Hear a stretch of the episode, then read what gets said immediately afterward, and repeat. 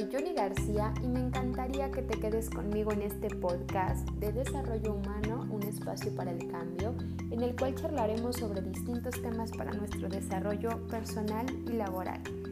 Quédate con nosotros y comparte este espacio. Bienvenido y bienvenida.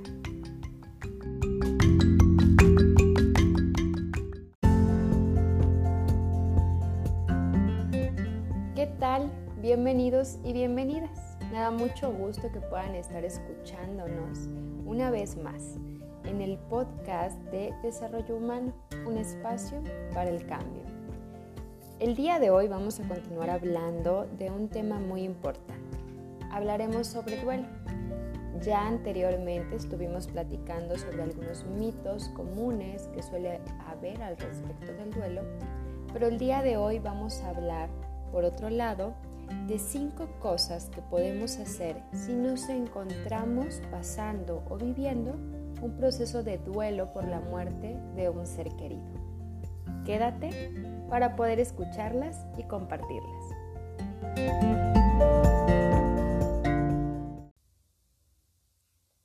Y bueno, voy a comenzar con una lectura de un extracto eh, que me gusta mucho, que dice lo siguiente. En ninguna otra situación como en el duelo, el dolor es total. Es un dolor biológico, duele el cuerpo, psicológico, duele la personalidad, social, duele la sociedad y su forma de ser, familiar, nos duele el dolor de otros y espiritual, duele el alma. En la pérdida de un ser querido duele el pasado, el presente y especialmente el futuro. Toda la vida en su conjunto duele. Este pequeño extracto que acabo de compartirlos es de Montoya y Carrasquilla. Si ustedes quieren investigarlos, si quieren leer sus libros completos. Y la realidad es que me gusta porque creo que resume muy bien el dolor por el que podemos llegar a estar pasando cuando estamos viviendo o caminando en el duelo. Muchas veces, pues como ya lo vimos en los mitos, pareciera que esperamos que el proceso sea rápido y que sea lo menos doloroso. Sin embargo, en el duelo, como ya lo vimos, justamente tocar ese dolor es parte del proceso. Eh, reestructurar muchas cosas es parte del proceso. Crecer y transformarnos a partir de estar viviendo un duelo también es una parte importante. Y sin duda hay algunos aspectos que podemos cuidar cuando estamos atentos a cómo estoy viviendo mi duelo. Hoy te voy a compartir, como ya lo mencioné, cinco claves que pueden ayudarte en tu proceso.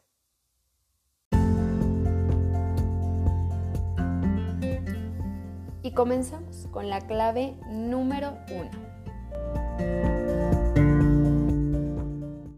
Aceptar mis emociones y tocarlas. Así es, hay que tomarnos tiempo para sentir. Muchas veces como seguramente lo han visto o lo han llegado a vivir, ocurre que evitamos sentir tristeza, Evitamos que lleguen esos pensamientos, recuerdos y nos ocupamos de muchas actividades. Estar saliendo, estar distrayéndonos y muchas veces me pasa que directamente me lo comunican así. Me dicen, prefiero hacer mil cosas porque si de repente me siento y no estoy haciendo nada, llega la tristeza. Bueno, pues en ocasiones es importante detenernos a tocar eso que sentimos a entender cómo me hace sentir, qué recuerdos son los que llegan, qué emociones son las que están más latentes y que aunque son incómodas para mí o me generan sensaciones que no me agradan, entre más me acerque a ellas y las desmenuce y las escuche y me ocupe, me permitirá ir dándoles un lugar, me permitirá ir resolviéndolas para avanzar en este proceso. Así es que permítete tocar tus emociones.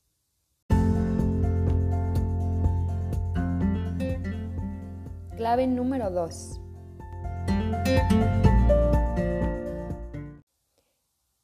No intentes olvidar a quien falleció. No se trata de una despedida total, no se trata de borrarlo tal cual de nuestra vida. Cuando hay un montón de experiencias, de recuerdos, de aprendizajes que esa persona ha dejado en ti. Más bien se trata de poder conservar todo eso en tu vida cotidiana y usar todo lo que en esa persona genera en ti inspiración, lecciones, transformación y encontrar una nueva conexión y una nueva posición para todo ese amor y ese vínculo en tu vida actual, aunque la persona físicamente ya no se encuentre.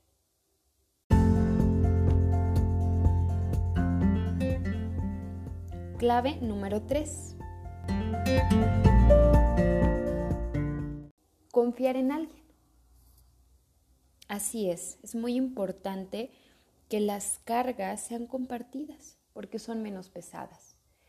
Si de algún modo puedes acercarte a algún amigo, un familiar, a un espacio profesional de orientación psicológica, a un espacio de acompañamiento espiritual, a donde tú decidas y con quien tú te sientas en la confianza y comodidad de expresarte, de ser escuchado, busca ese apoyo. Será crucial para avanzar y estar acompañado o acompañada en este proceso de duelo.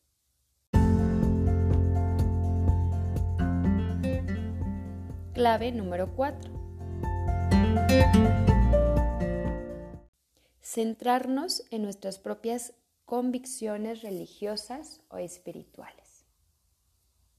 Y sí, así como lo digo, es una buena oportunidad para renovar nuestras creencias filosóficas, nuestras creencias espirituales sobre la vida, sobre la muerte y buscar esa conexión con nuestra espiritualidad más profunda. A veces ocurre que estamos enojados o nos parece injusto como quizá en quien creemos no atendió como yo quería o imaginaba esas peticiones. Sin embargo, es una buena posibilidad de replantearnos y de ver cómo estamos concibiendo nuestra religión o nuestra espiritualidad y transformarnos también respecto a eso.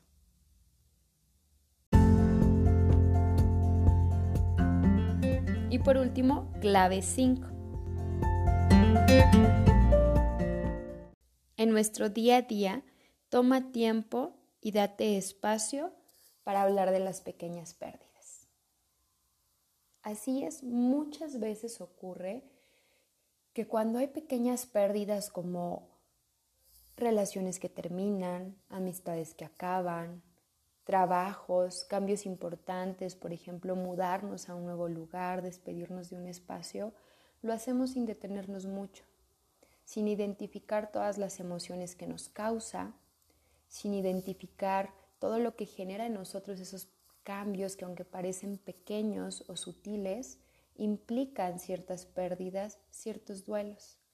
Entre más consciente sea de cómo vivo esos procesos, cuando llegue la pérdida de un ser querido, quizá también me estoy preparando a vivir distinto y más consciente mi proceso de duelo.